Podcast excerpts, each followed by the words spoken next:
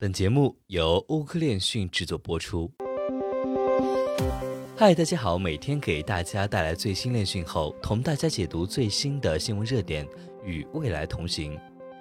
过去几个月对加密行业来说是动荡的，价值数十亿美元的加密银行即将破产，最大的对冲基金正在抛售他们的 GPG 以弥补清算，其中是加密机构正在崩溃。但你知道为什么没有击溃 DeFi 吗？为什么 DeFi 永远不会消亡？在今天的新闻热点中，我们就和大家聊一聊。当然了，如果你还有哪些关于区块链的消息和看法与我们谈谈，欢迎在评论区和我们留言互动。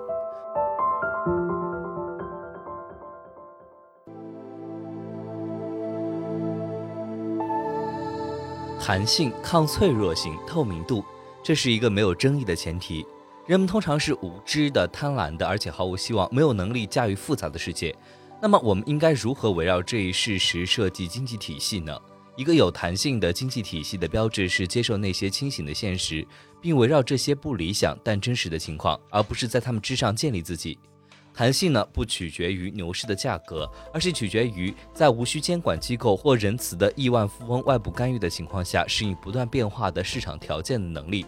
去中心化金融的案例与它如何比集中式金融更好地实现这些目标密切相关。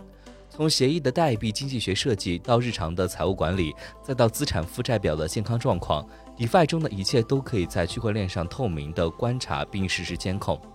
主流媒体经常将 DeFi 描绘为金融的狂野西部，但现实远没有比喻所暗示的那样无法无天。DeFi 充满了自我监管机制。让我们以 Lido 和 Solana 最近的自律尝试为例。力动控制着约三分之一的 ETH 循环供应，其集中持有的 ETH 促使以太坊基金会的研究成员和 Vitalik 本人敲响了可能对以太坊构成中心化威胁的警钟。随后发生了很多争论，然后是一项治理提案，以自我限制 ETH 存入流动性质押协议的数量。该治理提议失败了，但通过添加八个新的验证器，进一步分散了 Lido 的验证器集。Solana，也就是 Solana 顶级的借贷协议，面临着更加迫在眉睫的威胁。如果 Sol 的价格继续下跌，一条金鱼的保证金头寸可能会引发灾难性的清算事件，并影响整条链。作为回应，Solana 的开发者向社区提出了一系列治理提案。首先提出接管金鱼账户并执行安全清算，但最终找到了一个解决方案：引入一条新的宪法规则，将借款限额限制在五千万美元。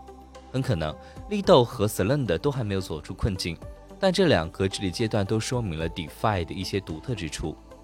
区块链网络规则和链上活动的透明度，使内部和外部利益相关者社区能够团结一致，共同关注问题，并集体达成解决方案。这两个案例都可以看到利益相关者在为时已晚之前挥舞危险的信号，并互相参与深入的技术讨论。人们冒着愚蠢的风险，系统遭受恶意攻击，事情就出错了。问题是什么游戏规则最能解决这个问题？TradeFi 对此的回答是政府将通过法律，而 DeFi 对此的回答是我们让代码来做决定。相比之下，想想过去一个月里加密银行坍塌的多米诺骨牌，这场惨败的核心是大到不能倒的风险基金三箭资本。三 C 流动性的问题最早迹象是在六月中旬的市场崩盘期间，面临无法保密的场外交易大量清算时暴露出来的。三 C 的不稳定性很快暴露了加密银行用存款人的钱闭门进行的一系列风险影子交易。BlockFi 向 CIC 提供了一亿美元的超额抵押贷款，而 Virtual Digital 又向 CIC 提供了约六点七亿美元的贷款。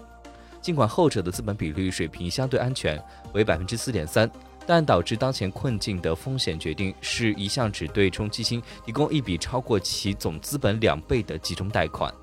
当然。风险交易发生在整个金融领域，而不仅仅是加密货币银行。风险的存在不是这里的重点，而是系统如何治理和处理风险。与 DeFi 不同，加密银行的集中资产负债表排除了网民独立调查的能力。这些过度杠杆化和冒险的交易，只有在沸腾的水从锅里溢出时才被人所知，而这时已经为时已晚。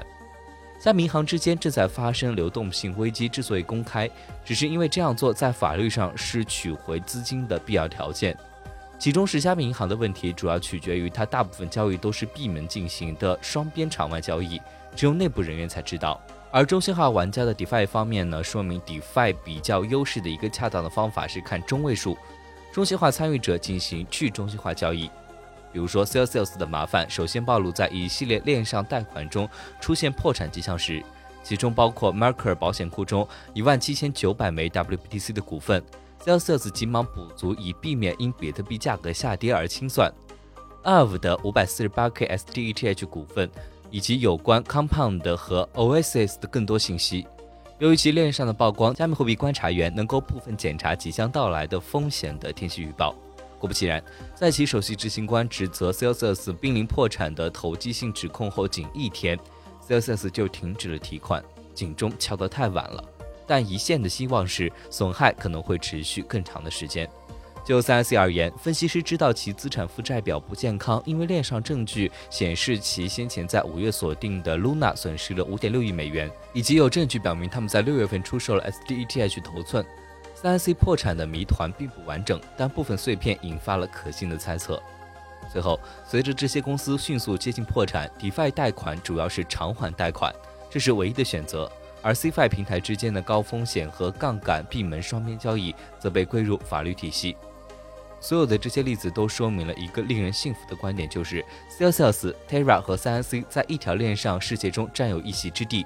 这是在末日临近之前发现他们可能暴露的不可持续性的关键，但这并没有完全避免或阻止像 Lido 和 Salon 的这样的危机。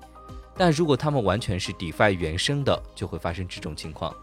在这里，我们要重申一点：社会科学的正确起点，人们往往是贪婪的、愚蠢的流氓。苏格兰启蒙运动哲学家大卫休谟认为，真正有弹性的政治经济体系应该建立在人性的基本事实之上。每个人都应该被认为是一个无赖，并且他在所有的行动中，除了个人利益之外，没有其他的目的。我们必须通过这种利益来管理他，并通过这种利益使他尽管贪得无厌和野心勃勃，但仍为公共利益而合作。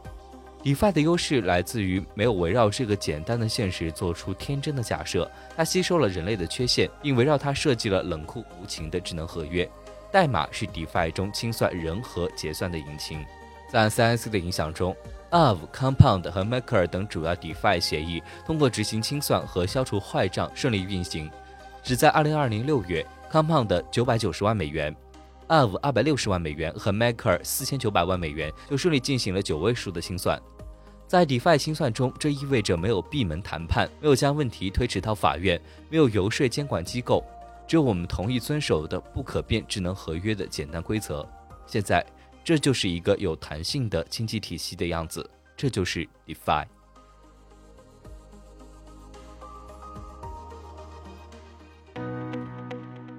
本期节目就到这里。如果您想了解更多关于区块链行业资讯，可以在微博、Twitter、Telegram 及欧科链讯官网上找到我们。明晚六点半再见。